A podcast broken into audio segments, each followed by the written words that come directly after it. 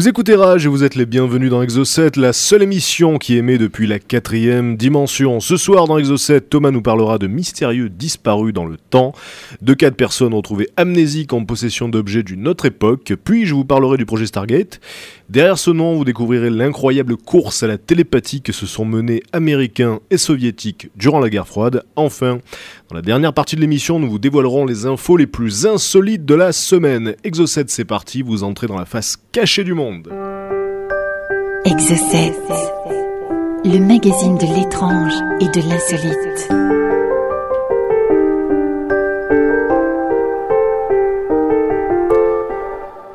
Alors dans cette émission, on vous a déjà parlé euh, de disparitions mystérieuses à plusieurs reprises, mais euh, les disparitions dont Thomas va nous parler à présent sont d'une autre nature puisqu'il s'agit de disparitions temporelles. Bonsoir Thomas. Bonsoir Patrick, oui, des, disparitions tout à fait euh, mystérieuses et qui effectivement euh, laissent planer un gros doute quant aux éventuelles failles spatio-temporelles qui pourraient se produire dans notre monde. Alors le premier, euh, c'est l'inconnu de Times Square, ça remonte à 1950, juin précisément.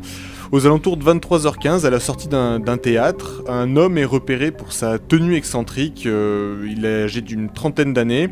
En fait, il porte un chapeau haut de forme, il a une sorte de jaquette avec une rangée de boutons et surtout un pantalon collant à carreaux blancs et noirs. Bref, il est complètement habillé dans l'ancien temps, style ancien temps, donc il est repéré tout de suite. Certains témoins euh, pensent que c'est un original, d'autres vont même jusqu'à imaginer qu'en fait il s'agit d'un acteur qui est encore en costume de scène. Mais le problème, c'est que son comportement aussi euh, est très insolite et intrigue les témoins. En fait, il est immobilisé devant un carrefour et il regarde les voitures traverser, euh, se croiser, s'arrêter au feu rouge, un petit peu comme si c'était la première fois qu'il découvrait une route et, des véhicules, tout simplement. Alors, au bout d'un moment, euh, les témoins voient l'homme essayer d'entreprendre de traverser la route. Il s'élance, un policier le voit, sent qu'il va se faire écraser parce qu'il traverse à un moment complètement improbable. Il essaie de rejoindre l'homme en question et il n'a pas le temps de le rattraper qu'un taxi le heurte violemment et l'homme meurt sur le coup. Euh, une, fois, arrivé à l'hôpital, évidemment, on va procéder à la fouille de ses vêtements. Et puis surtout, euh, eh bien, on va essayer de l'identifier. Alors, le corps est transporté à la, morgue, et, euh, et là, l'hypothèse de l'excentrique est très vite éliminée quand on va examiner le contenu de ses poches. Alors, à l'intérieur, on va trouver une pièce de bronze démonétisée, une note provenant d'une écurie de Lexington Avenue qui indiquait donc je cite, pour la nourriture et le logement d'un cheval et pour le rem- remisage d'une voiture de place 3 dollars, donc une sorte de facture de l'époque. Euh, on va retrouver aussi des billets anciens pour un total de 70 dollars. On va trouver des cartes de visite au nom de Rudolph Fentz, résident sur la 5e avenue, et une lettre adressée au porteur avec un cachet postal du mois de juin 1876. Bref, des objets qui n'avaient rien à faire dans les poches d'un homme contemporain. Alors, ce qui était aussi très étonnant, c'est que tous ces objets semblaient extrêmement récents, c'est-à-dire qu'aucun d'eux ne portait une trace d'usure, parce qu'effectivement, avoir une, lettre cachetée de 1876, c'est quelque chose de faisable, mais pas dans un état neuf. Et là, la lettre en question était entièrement neuve. Alors, la police va se rendre à l'adresse indiquée sur la carte de visite, l'adresse de la 5e avenue, et là, elle va s'apercevoir qu'elle correspond à un magasin, mais évidemment, ni les employés ni les propriétaires du magasin ne connaissent ce Rodolphe Fentz. Euh, ce, que ce nom ne figure pas non plus d'ailleurs dans tout ce qui est annuaire téléphonique, ni dans le fichier d'empreinte digitale, Euh, bref, aucun moyen d'identifier cette personne. Alors, un policier un petit peu zélé, un gendarme un peu zélé, va pousser l'in- l'investigation un tout petit peu plus loin. Il s'agit du capitaine Hubert V. Rim. Euh, lui va être chargé dans cette enquête de. Il est chargé sur les, particulièrement sur les enquêtes de personnes disparues. Et là, il va mettre, euh, il va mettre les moyens qu'il faut pour essayer de trouver qui est cette personne, sans doute aussi par curiosité. Et il va finir par trouver un certain Rudolph Fentz Jr. dans un annuaire datant de 1939. Alors là, il va se rendre à l'adresse indiquée et il va tomber sur une personne qui va lui dire que lui, il a effectivement connu un certain Rudolph Fentz Jr. Alors, c'était en 1939, et en 1939, cette personne avait déjà une soixantaine d'années et travaillait dans une banque du voisinage. Alors, le policier va se rendre à la banque, euh, et là, il va apprendre en fait que ce Ruberfens Jr. était décédé en 1945, mais que sa veuve, par contre, elle vivait toujours et habitait en Floride. Alors le policier va lui envoyer un courrier lui demandant s'il connaît un Ruberfens tout court. Et cette femme va lui répondre effectivement, euh, je connais un Ruberfens, c'est le père de mon défunt mari, Ruberfens Jr., donc, qui a disparu subitement un printemps de 1876.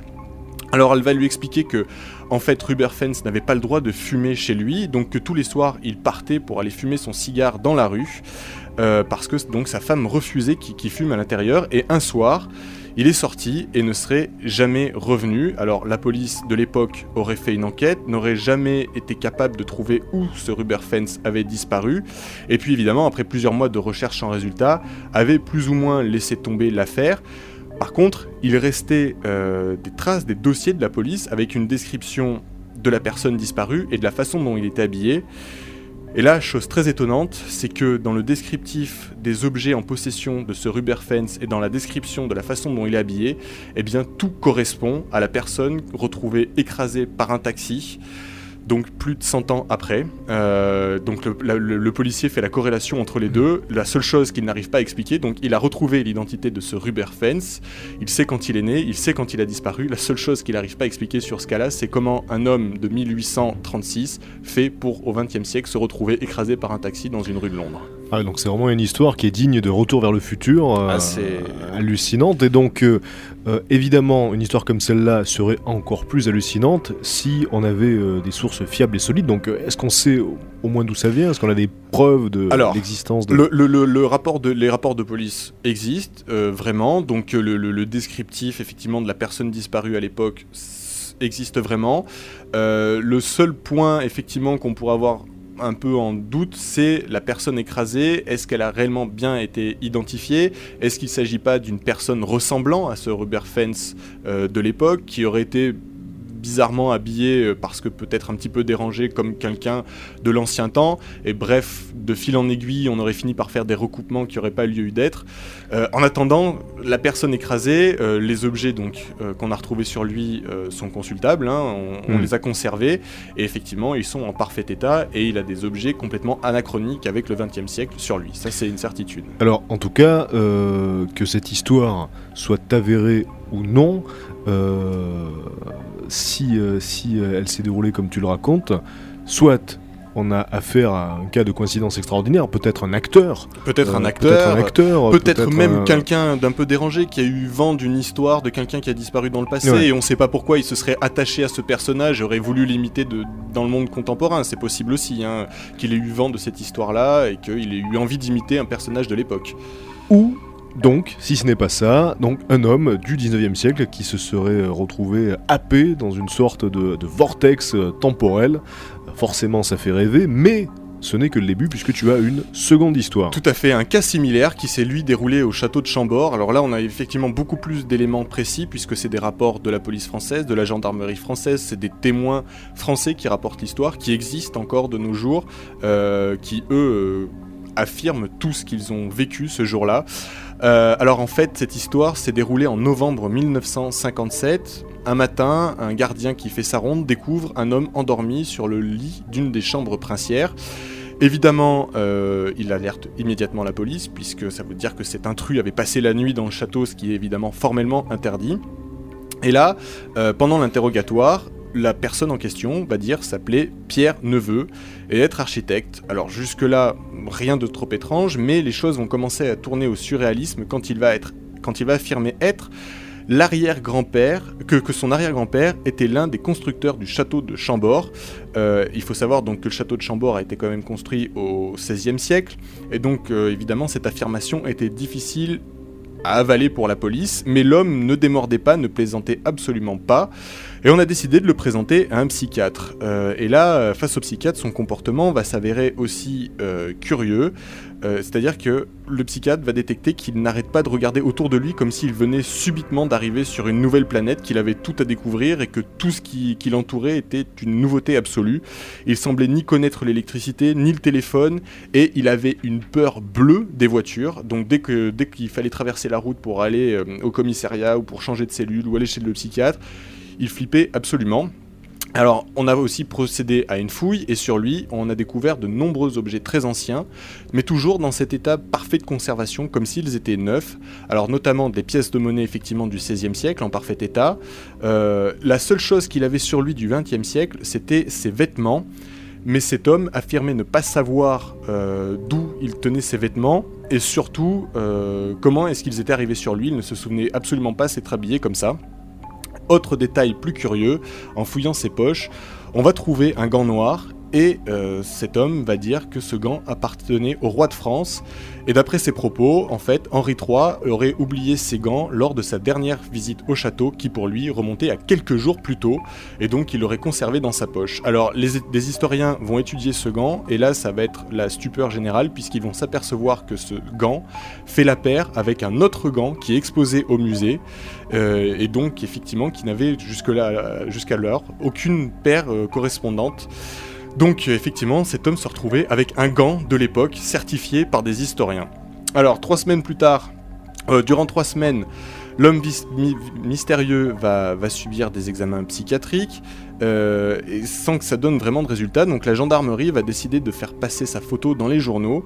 Et là, une femme va déclarer reconnaître son mari, Pierre Berthier, disparu selon elle depuis quelques années. Alors une confrontation va avoir lieu, elle va le reconnaître formellement, mais lui, de son côté, va être incapable d'avoir le moindre signe de reconnaissance envers ce qui est être supposé sa femme. Alors, les médecins psychiatres sont formels, cet homme n'était ni malade ni simulateur, mais véritablement amnésique, ça c'est certain. Et la question en fait paraissait réglée, euh, mais évidemment donc les détails qu'il avait sur lui laissaient plutôt perplexe, euh, puisque donc les objets qu'il portait étaient d'époque, mais étaient à cet état neuf. Il y avait ce gant, ce second gant qui correspondait à un gant exposé dans le musée et qui a été reconnu formellement comme étant un gant appartenant au roi de l'époque. Euh, bref, plusieurs éléments troublants. Un des autres éléments troublants, c'est que cet homme affirmant être un architecte de l'époque, eh bien, il va être confronté à des architectes modernes qui vont évidemment lui faire passer des tests, et ces, archi- ces- ces architectes vont dire effectivement, ce mec a des connaissances très solides en architecture, il n'y a qu'un seul truc qui est bizarre, c'est que la façon dont il dessine est complètement anachronique avec les techniques modernes de dessin archi- architecturaux, ça n'a plus rien à voir. Effectivement, il dessine comme un architecte du XVIe siècle. Alors on va pas vraiment trouver de solution, l'homme ne va jamais recouvrer la raison totalement, il va être enfermé dans un hôpital psychiatrique pendant 6 mois, et un matin, euh, suite à sa ronde, un infirmier va ouvrir la porte de sa chambre fermée à clé, et l'homme a disparu purement et simplement, et on ne l'a jamais retrouvé depuis. Deux cas de mystère temporel, légende ou réalité. On vous en dira justement un petit peu plus après la première pause musicale, au moins en tout cas sur un des deux cas. Et je vous parlerai personnellement du euh, projet Stargate, cette opération militaire secrète qui, durant la guerre froide, avait pour objectif de maîtriser la télépathie pour éliminer l'ennemi, que ce soit du côté euh, soviétique ou du côté américain. On marque une pause, restez avec nous.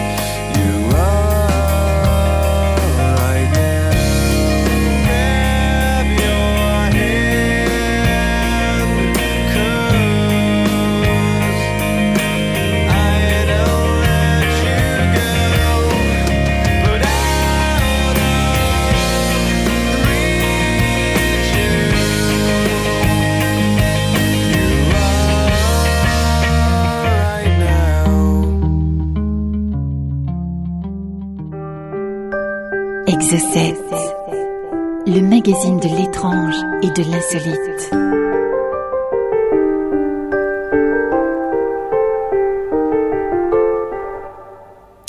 Vous êtes toujours sur Rage et je vous rappelle que vous pouvez nous écouter dans le Vaucluse sur le 90.3 et dans l'Hérault, le Gard et les Bouches-du-Rhône sur le 102.5 partout ailleurs, rage, R-A-J-E.fr. Alors avant euh, de vous parler du projet Stargate, je voudrais juste revenir sur les histoires que vous a racontées Thomas en première partie. Donc il y avait cette histoire de euh, euh, Rudolf Fens, Et donc, ben Robert en plus. d'ailleurs. voilà, Rudolf Hens, soi-disant voyageur temporel, donc on vous a raconté cette histoire très sérieusement, mais en réalité, donc il s'agit de ce qu'on appelle un, un mythe, une légende urbaine, puisqu'en fait cette histoire, cette très belle histoire, est tirée à l'origine d'un recueil de science-fiction écrit par Jack Finney, donc publié dans une anthologie de 1951, et plus tard, donc cette histoire a été euh, enjolivée et présentée comme réelle, donc euh, euh, la rumeur d'un voyageur temporel qui serait mort à New York s'est propagée en Europe jusqu'à devenir une authentique légende urbaine, une très belle légende, mais donc néanmoins fausse. Et bien évidemment, on se devait de vous le préciser. Voilà. Alors à présent, je vais vous parler euh, d'une histoire qui, elle, pour le coup, est totalement avérée, même si elle est à peu près aussi hallucinante. Il s'agit du projet Stargate. Alors dans les années 60, les, euh, les institutions militaires américaines et soviétiques se sont lancées dans une recherche absolument frénétique euh, des secrets de la télépathie. Et la guerre froide se doubla d'une véritable guerre parapsychique, le but détruire l'ennemi avec la seule force de la pensée. Alors comment est-ce que des militaires ont pu accorder du crédit à de telles idées? Eh bien, il faut se replonger euh, dans cet événement qui, euh, euh, qui est advenu le 10 avril 1963 lorsque le sous-marin nucléaire cher disparut dans l'Atlantique.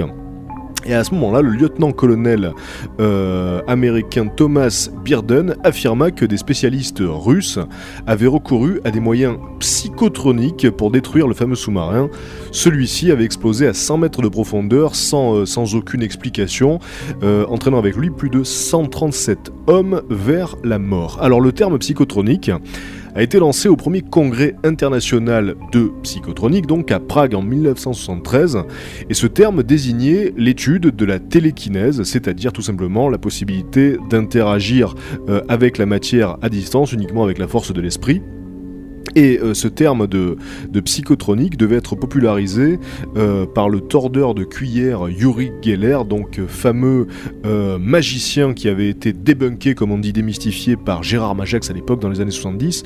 Et Yuri Geller avait tenu en échec bien des scientifiques pendant, pendant une, une période relativement longue. Il passait à la télé et donc il avait soi-disant ce pouvoir de tordre les métaux à distance et il a fallu que ce soit les magiciens qui s'aperçoivent que c'était juste, euh, que c'était juste un excellent manipulateur, mais en aucun cas donc un détendeur de, de pouvoirs paranormaux.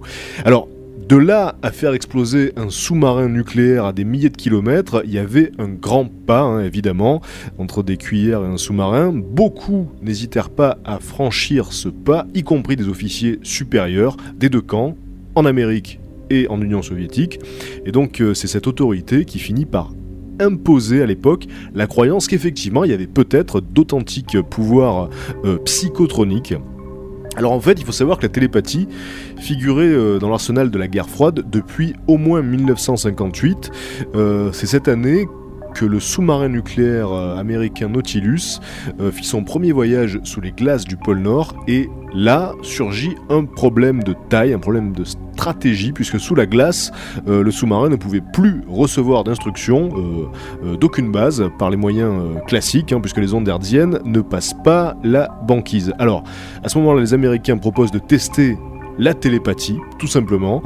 Et à bord, on a un sujet qui tente de communiquer par télépathie avec une base à terre. Alors, on n'a pas de preuve formelle que cette expérience a eu lieu, mais en revanche, il y a eu beaucoup, beaucoup d'autres expériences du même type totalement avérées, et ce fut le lancement du fameux programme militaire Stargate, euh, programme secret à l'époque. Alors, euh, on avait, euh, on avait réuni des sujets doués en télépathie, qui se prétendaient eux-mêmes doués en télépathie, et ces sujets donc euh, se retrouvaient recrutés par l'armée américaine, c'est quand même assez incroyable, après avoir été sélectionnés au Stanford Research Institute euh, en Californie à Menlo Park. Et ce groupe de, de sujets euh, psy, comme on dit, était surnommé les Naturals. Donc euh, ça fait très comics, hein, on a l'impression d'un groupe de super-héros comme les X-Men, sauf que donc clair. c'était réel, les Naturals. Et ils furent donc cantonnés dans le Maryland à Fort Meade. Et leur mission, c'était d'identifier des cibles et de prévoir des événements. Alors, euh, jusque-là, ces recherches étaient absolument secrètes, comme je vous le disais, mais en février 1960, un journaliste euh, du célèbre magazine Science et Vie avoua, dans un article intitulé Le secret du Nautilus, que les Américains se livraient à des recherches euh, parapsychologiques, donc euh, euh, sur la psychotronique. Alors les Soviétiques, à partir de là, découvrent cet aspect de la stratégie américaine, si ce n'était pas déjà fait par le biais de divers espions, et ils se lancent à partir de là dans une course effrénée dans la télépathie.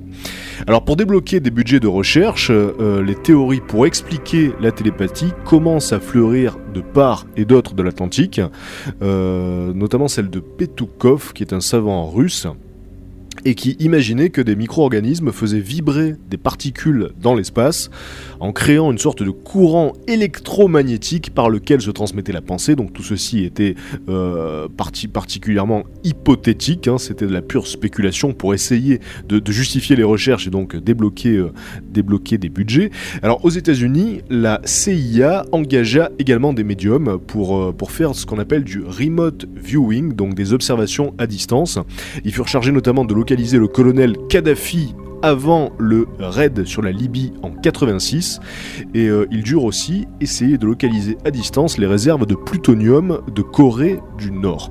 Alors Nikita Khrouchtchev avait également son arme secrète en la personne de Nina Kulagina qui était sa médium attitrée, on en a déjà parlé dans cette émission, Euh, Nina Kulagina qui euh, donc faisait soi-disant de pouvoir absolument incroyable, elle pouvait déplacer des objets euh, à distance avec la seule force de sa pensée. Il y a des vidéos qui existent dans lesquelles on voit euh, cette femme faire bouger une boîte d'allumettes qui est euh, protégée par une espèce de, boîte en verre.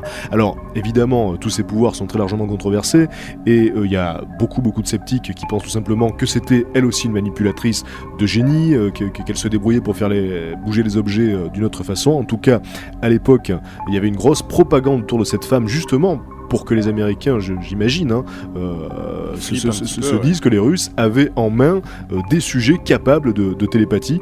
Alors, euh, d'ailleurs, il y en avait certains à l'époque qui pensaient que Nina Kulagina en personne, à force de concentration, avait fait couler le, le sous-marin très cher. Donc là, tiens, je viens de calculer que le sous-marin s'appelait très cher. Donc j'imagine qu'il devait coûter cher effectivement, mais c'était son nom.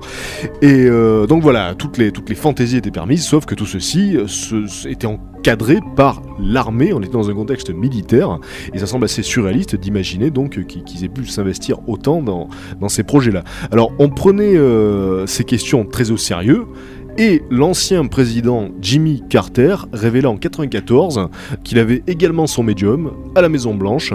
Euh, de même pour Ronald Reagan et sa femme Nancy Reagan qui avaient leur astrologue désigné. Alors évidemment, c'est pas euh, le monopole des, dirigeants euh, américains, puisqu'on sait très bien que chez nous aussi, les présidents ont souvent eu recours au service de différents médiums et astrologues. François Mitterrand, c'est notoire, avait sa, sa médium attitrée. Oui, bah, qui était Tessier.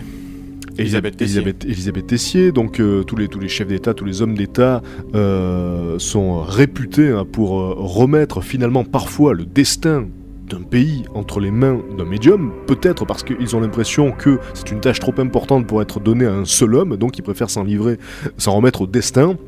Il y en a beaucoup qui pensent que euh, si euh, que tu que, que, que si Hitler avait, avait euh, écouté euh, sa, sa voyante donc en, en 45, euh, peut-être que le, le, le destin de l'humanité n'aurait pas été le même. donc parfois ça, ça peut, ça peut tenir, ça peut tenir à un fil, et, et c'est effectivement assez inquiétant.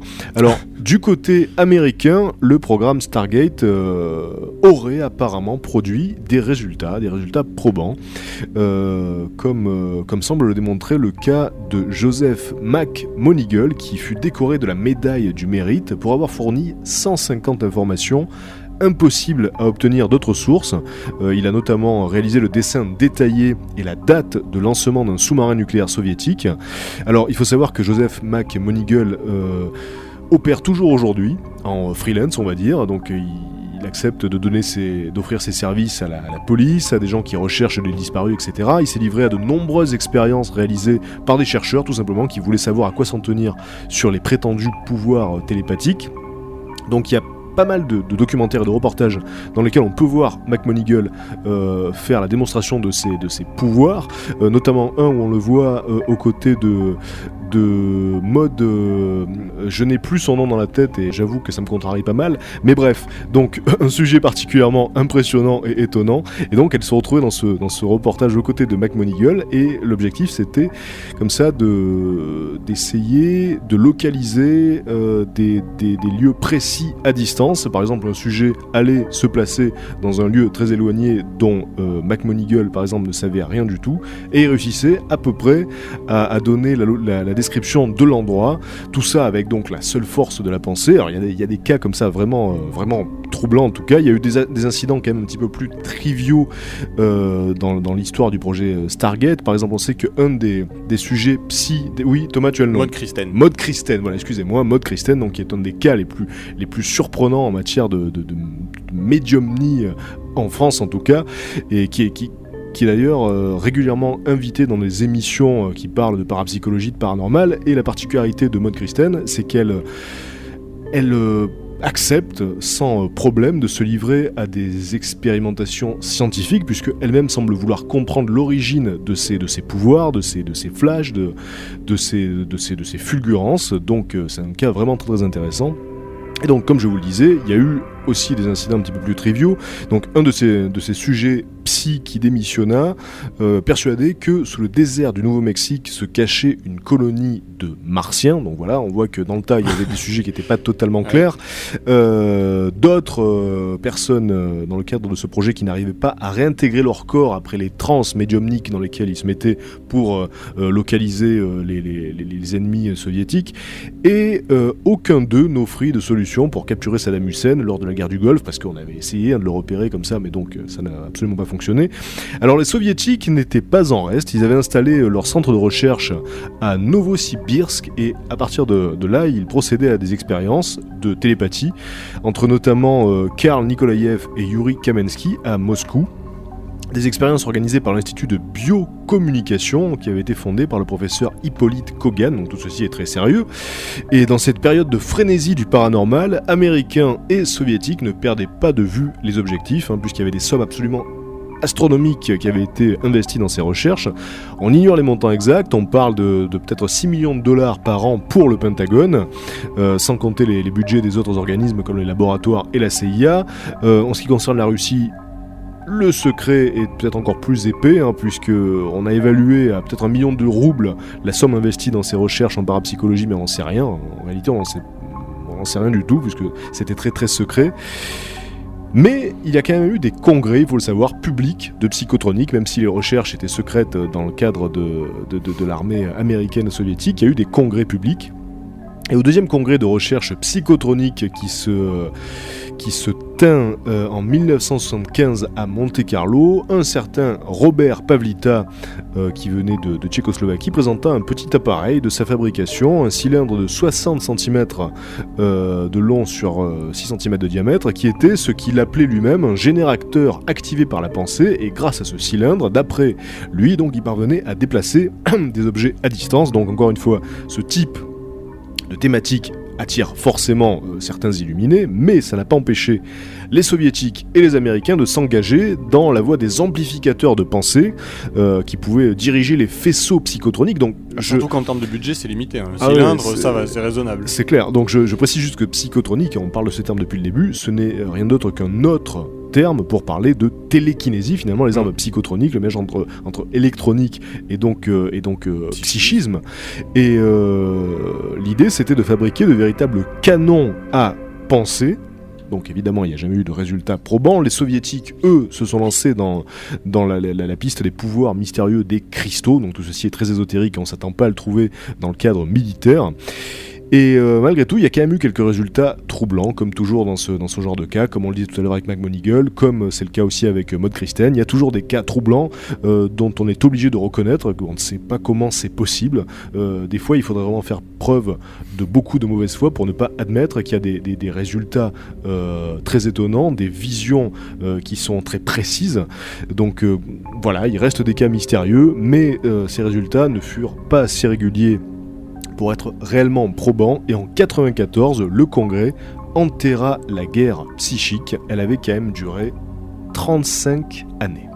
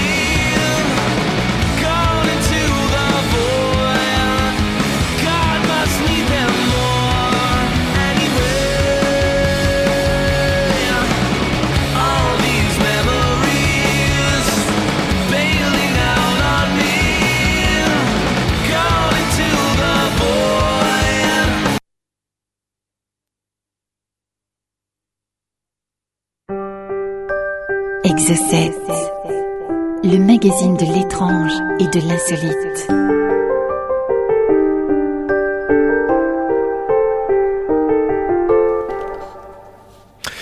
Vous êtes toujours dans Exo 7 sur Rage et c'est l'heure de passer aux insolites de la semaine, les infos les plus folles qui se sont déroulées euh, sur la planète. On va vous les raconter, mesdames et messieurs, et on va démarrer par une histoire qui s'est passée aux États-Unis, euh, en Virginie. Et c'est une histoire, bon, c'est une histoire qui est pas vraiment très drôle, hein, qui est assez glauque même, mais particulièrement étonnante. Donc, J'allume pas mon micro alors. Non, je pense pas qu'il y ait matière à vanner sur cette histoire. Donc, euh, c'est une, une jeune fille euh, euh, dont la, la mère est décédée qui a découvert quelque chose dans le placard de sa, de sa maman. Et euh, donc, vous allez voir que c'est assez particulier, euh, puisque ce qu'elle a trouvé, ou en tout cas ce que, ce que la police a trouvé dans le placard, c'est le corps en décomposition d'une autre femme qui était enroulée dans du plastique, dans des couvertures et dans un sac de couchage. Alors, euh, la police, euh, la police euh, du comté de Jefferson essaye d'identifier le corps qui a été retrouvé donc un jour après que Béatrice Magaa euh, ait subi une attaque euh, à l'extérieur de chez elle. Elle est tombée sur le sol, sur la tête, et elle est morte euh, en allant, euh, en allant à l'hôpital, sur le chemin de l'hôpital, quoi. Pendant qu'on essayait de, de, de, de- l'amener pour se, pour se soigner, elle est décédée. Et donc le jour d'après, sa fille et son, son, son, son gendre ont appelé la police après avoir senti une odeur particulièrement pestilentielle qui sortait du placard de la, femme, hein, de, Béatrice Magaa. Et, euh, et la police a donc découvert le corps d'une vieille dame, euh, comme je vous le disais, euh, enroulée dans du plastique, dans un placard, sur le sol d'un placard. Et euh, manifestement, le corps était là depuis un certain temps, hein, puisqu'il était en état de décomposition assez avancé. Donc il y a eu des, euh, des relevés euh, d'ADN, comme, comme dans les experts, hein, pour savoir un petit peu de quoi il s'agissait. Pour l'instant, on sait toujours pas qui est cette femme, qui est cette vieille dame.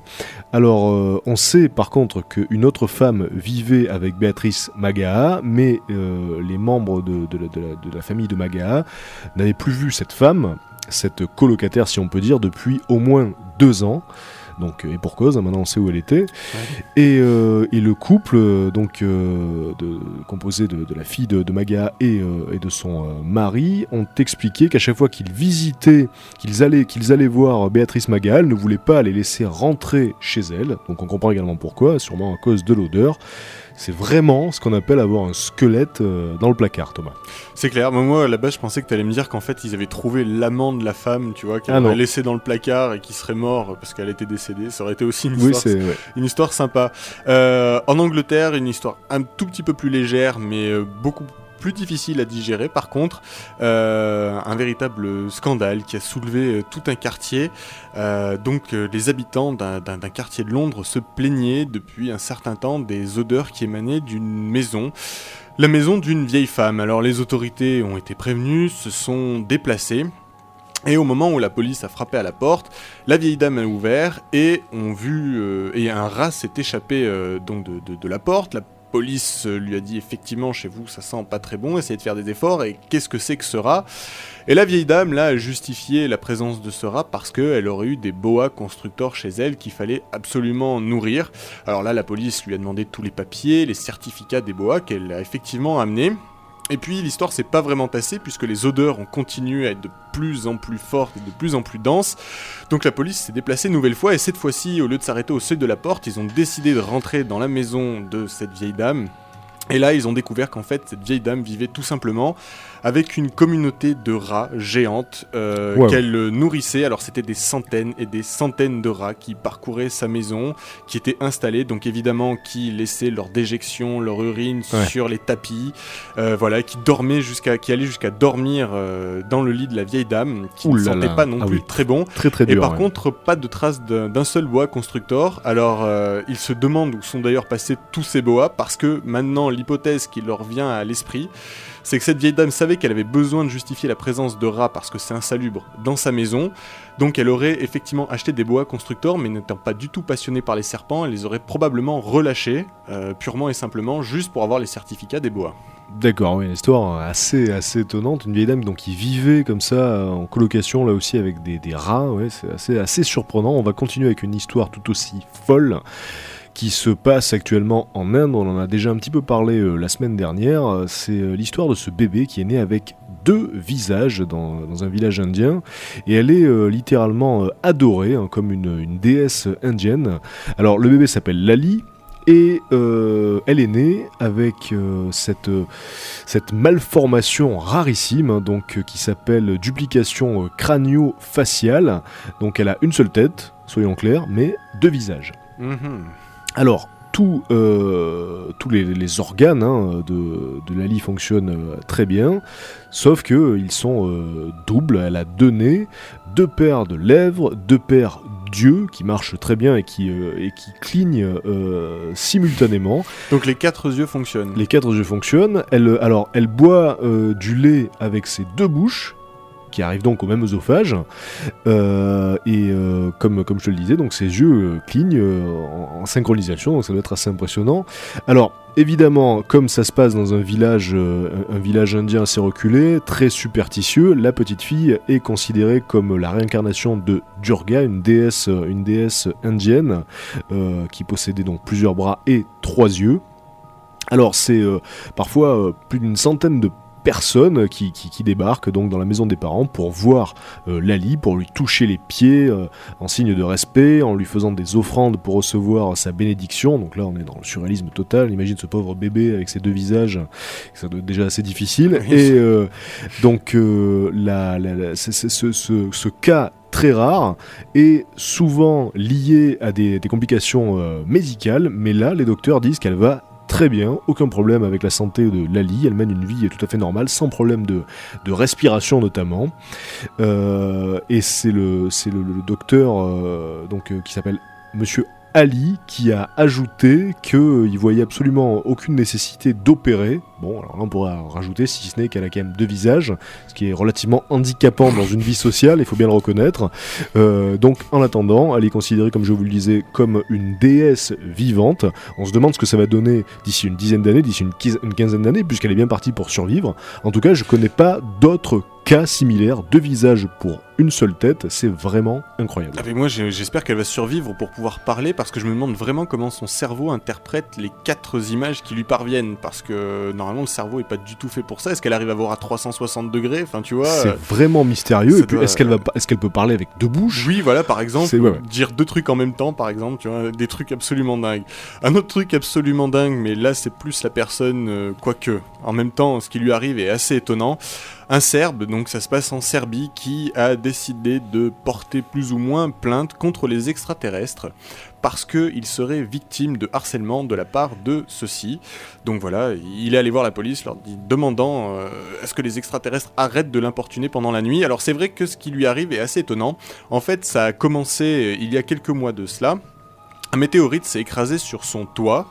Et depuis, très régulièrement, à chaque fois qu'il pleut, il reçoit des salves de météorites. Donc c'est le cinquième météorite qu'il reçoit. Alors c'est vrai que statistiquement, c'est très surprenant. Déjà, être victime d'un impact de météorite, c'est relativement rare. Et là, cinq fois de suite au même endroit sur sa maison. Et donc pour lui, évidemment, la seule explication, c'est qu'il a dû offenser effectivement un peuple extraterrestre euh, X, Y ou Z, et que ceux-ci ont décidé de se venger en le canardant de météorites. Donc il espère que la police va pouvoir résoudre l'affaire, mais je pense que c'est pas gagné. Ah, c'est vrai que 5 météorites d'affilée, ça ressemble à une mauvaise blague. euh, C'est clair. Venue des, des martiens, on comprend ça. Alors évidemment, les météorites ont été authentifiées Ouais. euh, par des experts astronomes, et il s'agit bien de vraies météorites. Les infos insolites, vous aimez ça, vous en voulez encore? Eh bien, vous allez en ravoir juste après l'ultime pause musicale de cette émission. Restez sur Rage.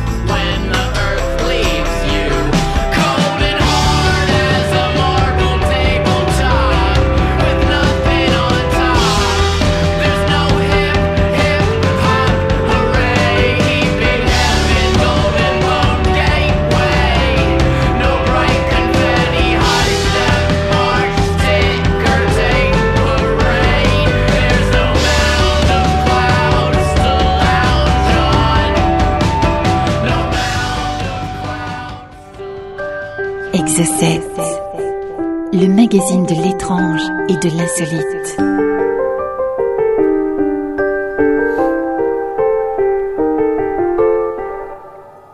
Suite et fin d'Exocet à l'instant, c'était Why? Et on continue avec les infos insolites. Euh, une info euh, qui, n'est pas sans rappeler un certain film, on en parlera juste à la fin de l'info en question.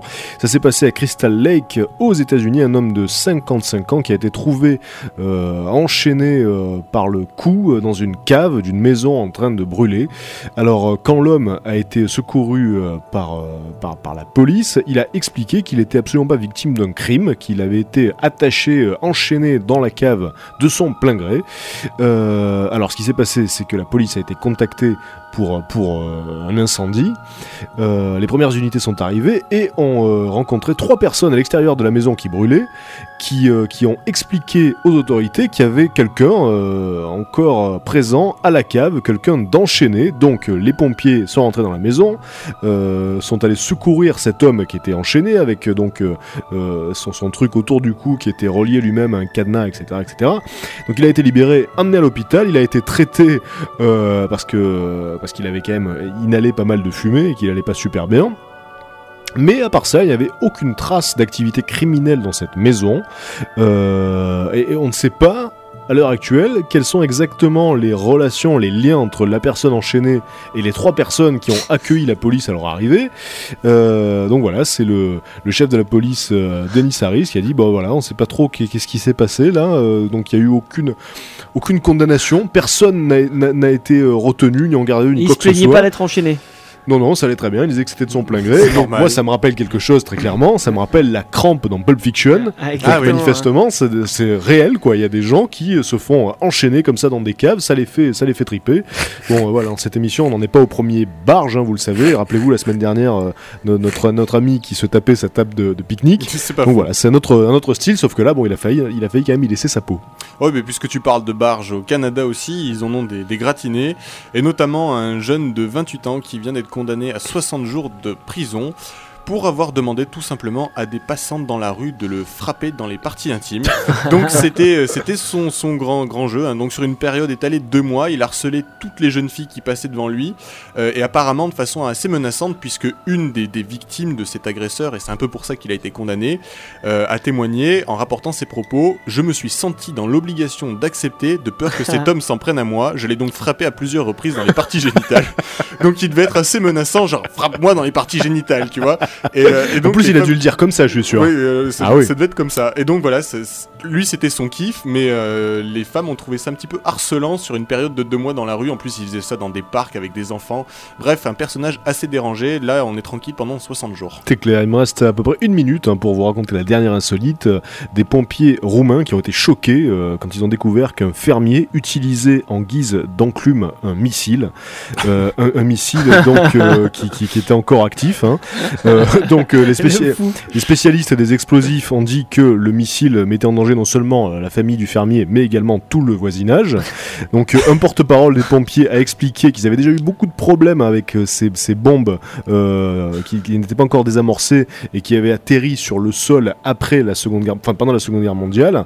Mais euh, ils avaient encore jamais vu un mec qui se servait d'une de ces bombes euh, comme d'une enclume, hein, donc il frappait dessus avec un marteau, ça Oh aurait pu péter à n'importe quand. Donc le missile a été détruit dans une explosion euh, contrôlée euh, par, euh, par l'armée. Enfin voilà, c'est absolument hallucinant comme la grand-mère qui s'était ramenée avec des, des grenades quasiment dégoupillées dans, ça, un commissariat. ça. ça se passait d'ailleurs, je crois aussi, dans un pays de l'Est. Voilà. C'était Exocet. J'espère que cette émission vous a plu. Si vous avez des questions, des commentaires, vous pouvez les laisser. hum, sur le forum de rage.fr et rage.fr ou sur le blog de l'émission exocet-rage.net. Euh, juste après, c'est la récréation puis rage part en live. Cette émission sera rediffusée dimanche soir à 22h. Passez une bonne soirée sur Rage. Bisous, bye bye. Exocet, le magazine de l'étrange et de l'insolite.